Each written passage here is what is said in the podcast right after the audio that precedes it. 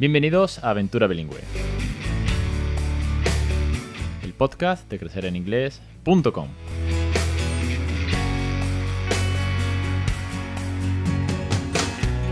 Capítulo 253, el 22 de abril de 2021. Muy buenas, mi nombre es Alex Perdel y esto es Aventura Bilingüe. Ya sabéis que es el podcast sobre bilingüismo real, podcast sobre tips, consejos, experiencia, teacher, docentes, científicos, todo lo que tenga que ver con esta segunda lengua, con este segundo, con esta, sí, este regalazo en una segunda lengua a nuestros peques. Al fin y al cabo es de lo que va esta loca aventura, un programa más, 253, es una, es una pasada. Y hoy tengo una entrevista muy chula, muy especial y que llevo esperando mucho tiempo porque es un proyecto que viene desde, viene desde lejos. Ya he dado más de una vez algún tip, ya lo he soltado como spoiler, pero hoy viene la auténtica protagonista. Viene Marta Gallard, que es la nueva teacher que hay en en Inglés sobre gramática. Un tema que nunca hemos tratado. Hemos hablado de juegos, hemos hablado de gamificación, hemos hablado de logopeda, hemos hablado de cuentos. De todo esto y mucho más es de lo que hemos hablado y tenéis la plataforma para formaros y conseguir eh, crear ese ambiente bilingüe en casa. Hemos hablado de eh, pronunciación con Débora, hemos hablado de fonis con Anabel, pero nunca hemos tratado la gramática. Y para mí era un tema muy importante, como padre primerizo que era, nivel medio de inglés, de los del come, come, come, run, run, run de, de los años 80. Y yo decía, es que la gramática nos la enseñaron mal, eh, la gramática hay que trabajarla, hay que mejorarla y muchas familias siguen teniendo esa, ese resquicio, esa duda de, es que yo le enseñaría inglés, pero como no sé inglés bien, como no tengo la gramática, como no sé si el verbo va en presente o en pasado, y dije, bueno, pues ante la duda mía la primera duda es la mía de, mejorar mi gramática y la de otras muchas familias que están aquí conmigo, pues había que buscar una teacher. Y hoy está conmigo Marta. Marta se va a presentar, Marta nos va a dar todos los consejos, todos los tips en la plataforma y nos va a presentar, bueno, toda su amplia experiencia. Marta, no me enrollo más, te doy paso. Muy buenas tardes y bienvenida. Hola, buenas tardes, Alex. ¿Qué tal? Un placer tenerte por aquí. Quiero que te presentes tú misma, que, nos cuentes tu experiencia. ¿Quién es Marta Gallard? ¿Cuál es su currículum como teacher eh, y que está sobre todo especializada en el tema de la gramática para adultos? Y también con los peques, que sé que también lo trabajas y que además eh, estamos conectando directamente con Estados Unidos, así que estás metida en el idioma de lleno. Preséntate y cuéntanos un poquito de tu experiencia. Bueno, pues nada, un placer también, Alex, estar aquí. Y bueno, en cuanto a mi background, por así decirlo, eh, bueno, yo estudié traducción e interpretación eh, como carrera de inglés, francés y catalán, aunque luego también estudié idiomas porque me gusta mucho estudiar idiomas. Eh, y bueno, empecé como intérprete, pero luego me metí de lleno a dar clases. Empecé como profesora de clases de español para adultos y luego ya pues surgiendo diferentes tipos de trabajo, pues ya empecé a dar eh, clases a niños de infantil y primaria en coles bilingües, a trabajar en extraescolares, siempre en inglés, summer camps, también para colegio americano. Y siempre he ido un poco a dos bandas, en adultos y niños y muchas veces al mismo tiempo, porque trabajaba muchos, muchos años, he trabajado en academias privadas o british o americanas, eh, dando, dando, clases a niños pequeñitos de, de inglés, de clases inmersivas, que era todo a modo de juego, incluyendo pues educación física, música, digamos otras, otras asignaturas. Y luego también con los adultos, pues desde el A1 hasta el C2 casi, o C1, porque no había tanto C2, y preparación de exámenes. Entonces, siempre he ido un poco de la mano con los dos. Em, en cuanto a los adultos, también he dado clases online en el último año con la pandemia también, que se ha desarrollado mucho el tema. La gente por no poder ir a clase, pues también vi una oportunidad ahí y bueno, siempre a las necesidades del alumno, ¿no?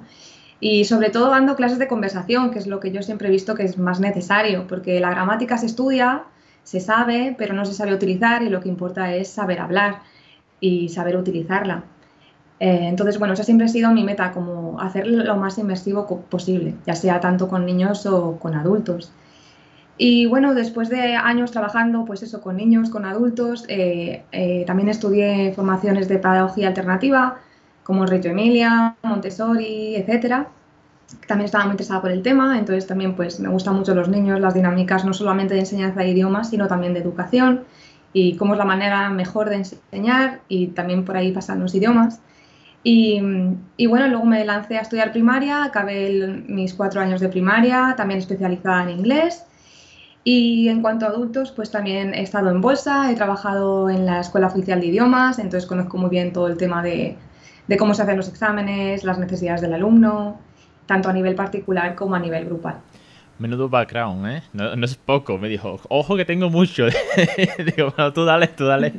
en plan rápido, pero es, es brutal. Sí, es buena, es buena experiencia y es lo que busco, ¿no? Cuando viene una, una teacher nueva a la plataforma es que tenga eh, una gran experiencia, un gran conocimiento y que luego haya, al final siempre hay un, eh, una sinergia, un contacto en el que cuando nos ponemos en, contacto, nunca mejor dicho, es como, sí, es la persona que busco, ¿no? Al final sale bien, ¿eh? Tengo que decirlo, estoy contento que cada vez que eh, ficho a alguien, algo hay, algo surge en los primeros mails, los primeros WhatsApp, que dices tú, esto, esto va a funcionar. Y esto además es una recomendación de una suscriptora. Esto es muy curioso, porque en uno de los primeros hangouts que yo hice, una de estas pruebas pilotos que os contaba hace una serie de semanas, eh, con una suscriptora, eh, pues salió el tema de, oye, algún día me gustaría tener una de gramática. Y me dijo, eh, pues te voy a dar un contacto que es Marta, es amiga mía, verás tú qué crack. Oye, y mira tú por donde sé que todo suma.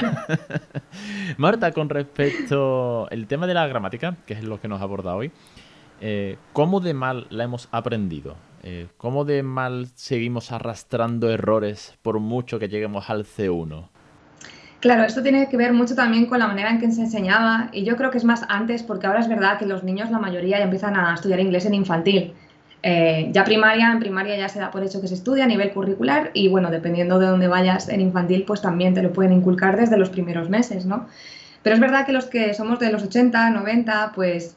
Eh, y quizás ahora también depende de la profesora que te toque, ¿no? Y del colegio donde vayas, porque eso sigue siendo muy relativo pero sobre todo antes que los profesores no estaban realmente formados como nativos, que no, muchos no habían vivido fuera, no, no hablaban bien. Se, daba mucha importancia a la gramática más que realmente darle importancia a saber entender y hablar, que yo creo que es la base primaria de, de aprender idiomas, es como los, los aprendemos desde nosotros mismos, ¿no? Aprendemos a hablar, a comunicar y a entender y luego ya viene formación de frases, etcétera. Eh, entonces, sí, se basaba básicamente la gramática en estudiar el tema, el present simple, cómo se utiliza, ale, relléname los blancos, ¿no? los, los huequecitos con esto, el past simple, ahora te estudias las tres columnas, pero ¿para qué sirve la segunda y la tercera columna? ¿no? Como que ah, había ahí un, un, lapsus mental y claro, se ha basado mucho en la forma, yo creo que se sabe mucha gramática, como sabes, se sabe, Sabemos que el will existe, el would existe, los condicionales, que hay tres, que hay cinco, eh, que hay un present perfect, un past perfect, que nos suena, pero no sabemos cuándo se utiliza. Entonces, de forma se sabe mucho, pero de uso se sabe poco, no sabemos, no se sabe cuándo se utiliza ni cómo. Entonces, yo también, al haber sido de esa alumna ¿no? de, los 80 que, que empezó a aprender inglés con 11 años, que ya es tarde si lo ves comparado con ahora o con el resto del mundo también, con el resto de Europa en general, eh, pues es tarde y, obviamente pues eh, los acentos más nativos se, como que se cogen desde el principio, desde cuando eres muy pequeñito. Luego ya se arrastran muchas cosas, eh, sobre todo si no tienes un buen profe, ¿no? que tampoco habla bien, entonces no estás cazando realmente la buena pronunciación. Entonces viene un poco de, todo eso, ¿no? de, la poca importancia que se le ha dado al, a hacer más listening. Tampoco teníamos la opción de ver películas en original, no muchas. Yo recuerdo cuando tenían los primeros DVDs que lo cambiaba todo a inglés porque quería aprender, pero eso ya llegó mucho más tarde. Entonces se juntan como varias cosas y, es una lástima, pero yo creo que nunca es tarde para nada. Eh, yo he tenido alumnos que, que, son, pues de eso, de 50, 60 años, que no tenían ni idea o que incluso venían de francés y que por, una seguida, porque estaban a gusto, porque han tenido una confianza, que también es desarrollar la confianza de que tú puedes aprender un idioma, aunque hayas tenido una historia con ese idioma, porque mucha gente tiene tirria, ¿no? Pero es como, no, me lo piden en el trabajo, entonces tengo ahí una historia de que no lo quiero estudiar porque es el trabajo, no es por mí, ¿no? Entonces cambiar ese tipo de mentalidad también es difícil, pero sí que se puede conseguir pues con ganas, con otra motivación, ¿no? Diferente. Yo he visto resultados buenísimos de alumnos de A1 a B2, de pronunciar súper bien, de tener una confianza, de ponerte en una conversación sobre cualquier cosa. Entonces, eso da gusto, da gusto verlo y, se puede. Porque a los españoles, pregunta de, examen, que seguramente tú bien sabrás, porque los españoles nos han enseñado todos los tiempos verbales en inglés, ¿no? Como bien decías ahora. Y siempre hablamos con el present, eh, present simple. ¿Por qué siempre hablamos en presente en inglés? Porque, porque nunca hemos usado una voz, eh, ya no te digo pasiva, ojo, que se las traes. No, no, es que ni siquiera el pasado, pero es que lo veo eh, muy, vamos a decirlo así, como a diario, ¿no? Que tienes una conversación en inglés con un no nativo y por regla general, como no esté metido en esta aventura nuestra de que sabes que con el niño tienes que retomar conversaciones de lo que hicimos ayer y demás, todo va en presente. Es como el guiri que viene aquí y todo lo dice en modo indio. Nos convertimos en auténticos indios en inglés también nosotros.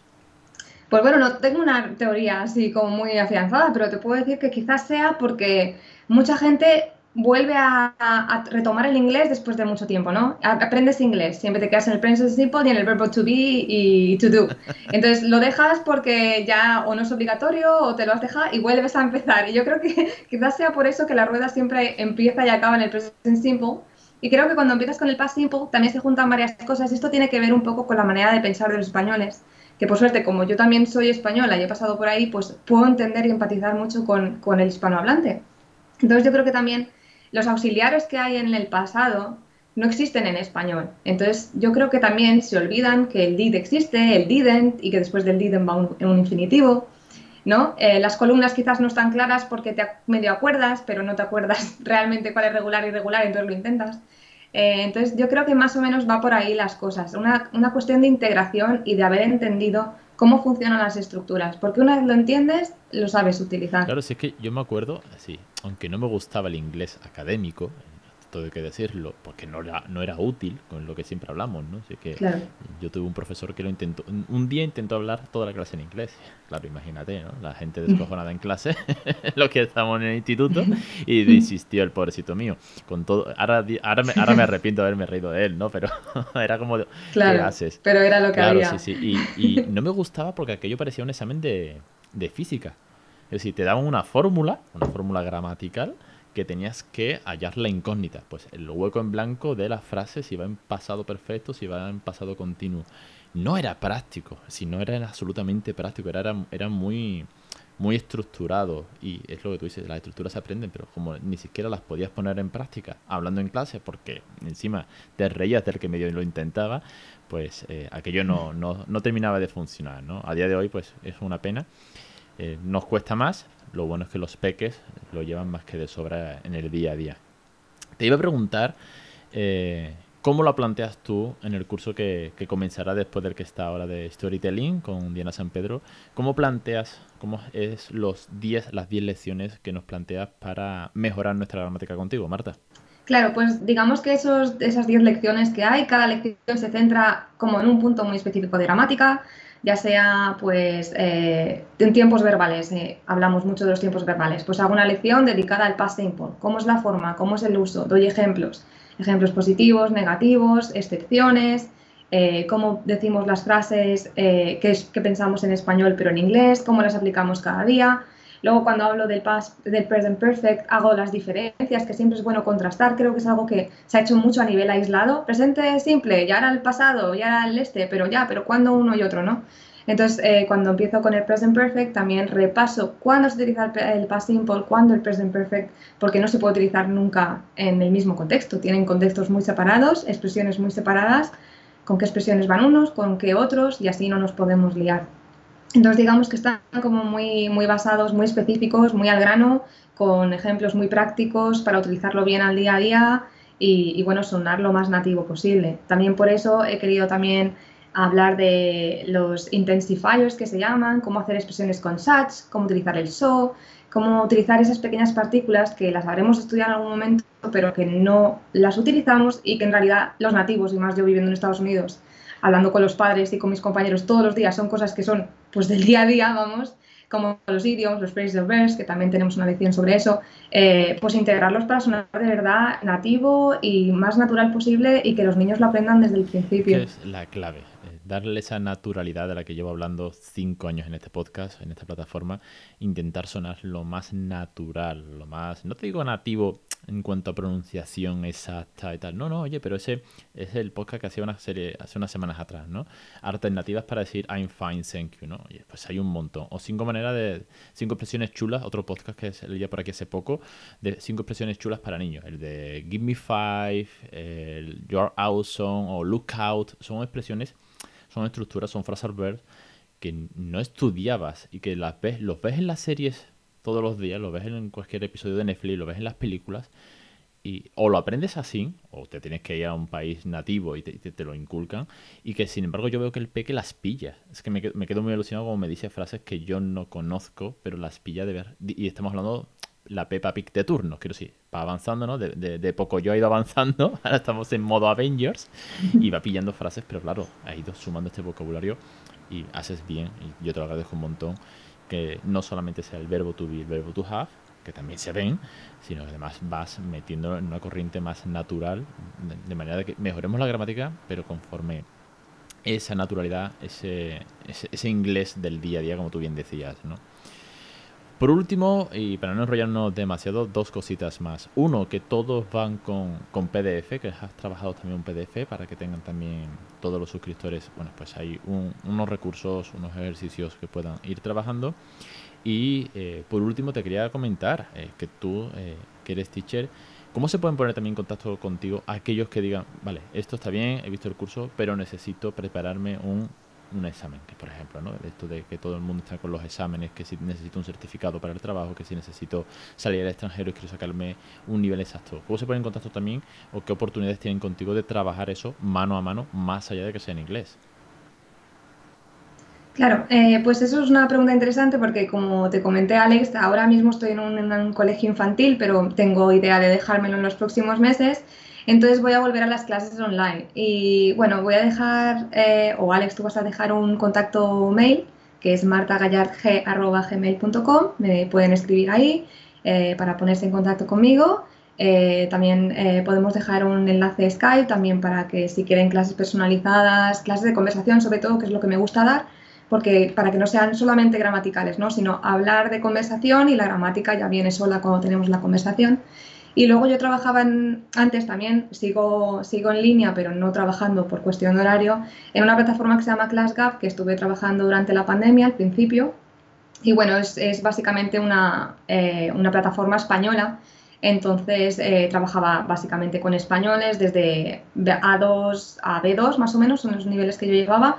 Así que en los próximos meses eh, seguramente me vuelva a dar de alta y esté ahí. Pero siempre ofreceré clases personalizadas online o es por Skype o otros, otros, vamos, otras aplicaciones. También. Es genial tenerte ahí al otro lado, eh, no solamente como dicho aquí, que vamos a dar un contenido cerrado, porque los, son vídeos, ya lo sabéis, ¿no? Oye, pues son 10 lecciones, se van a ir desbloqueando, las puedes ver las veces que quieras, las, las puedes ver 24 horas al día, porque es lo, chulo de esta, esta, plataforma que está disponible siempre.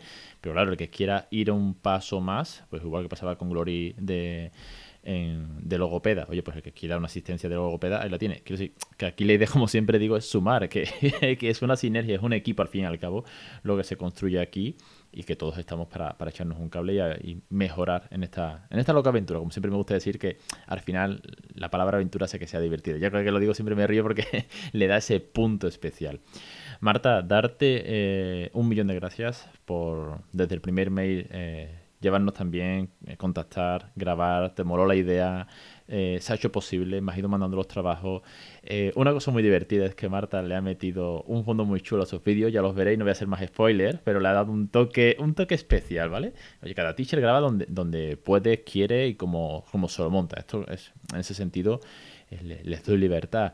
Pero Marta me mandó una idea y me encantó cuando la vi y dije, hostias, qué, qué cosa más chula, cómo le ha dado un toque muy yankee, vamos a decirlo así, a sus vídeos y, darte de nuevo las gracias por, por participar, ser parte de este proyecto. Muchas gracias, Alex. Ha sido todo un placer y bueno, seguimos en contacto. Pues muy bien, Marta, un saludo muy grande y te espero ya mismo en la plataforma.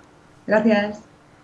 Y nada, hasta aquí el episodio de hoy. Ya sabéis que Marta va a estar al llegar, quedan un par de semanitas para que, para que arranque ella y que tenéis, además de, de lo que va a ser de gramática, tenéis storytelling, tenéis gamificación, tenéis logopeda, tenéis pronunciación, tenéis los cuentos, tenéis las canciones, eh, tenéis todos los recursos que yo había grabado. Después de Marta vendré yo con uno o dos cursos, que hace mucho que no aparezco con los cursos, pero es que no me da la vida. Y aparte tenéis el podcast premium, tenéis lo de los funny, el cuento de, de mi mujer, que ya sabéis que está en preventa de Little Frog and the Colors, en fin, de todo esto y mucho más entre lo que va a crecer en inglés.com. Un saludo y hasta la semana que viene.